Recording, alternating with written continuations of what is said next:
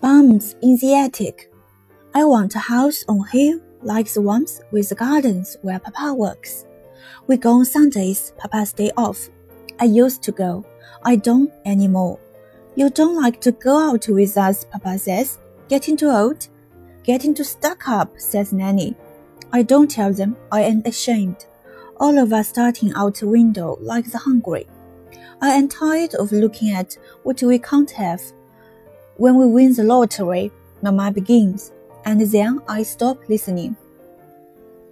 People who live on hills sleep so close to the stars, they forget those of us who live too much on earth. They don't look down at all, except to be content to live on hills. They have nothing to do with last week's garbage or fear of rats. Night comes, nothing wakes them but the wind.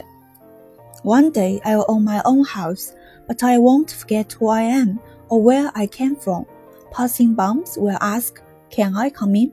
I will offer them the, the attic, ask them to stay, because I know how it is to be without a house. Sundays after dinner, guests and I were sitting in front of a fire. Floorboards will squeak upstairs. The attic grumble. Rats? They'll ask. Bums, I'll say.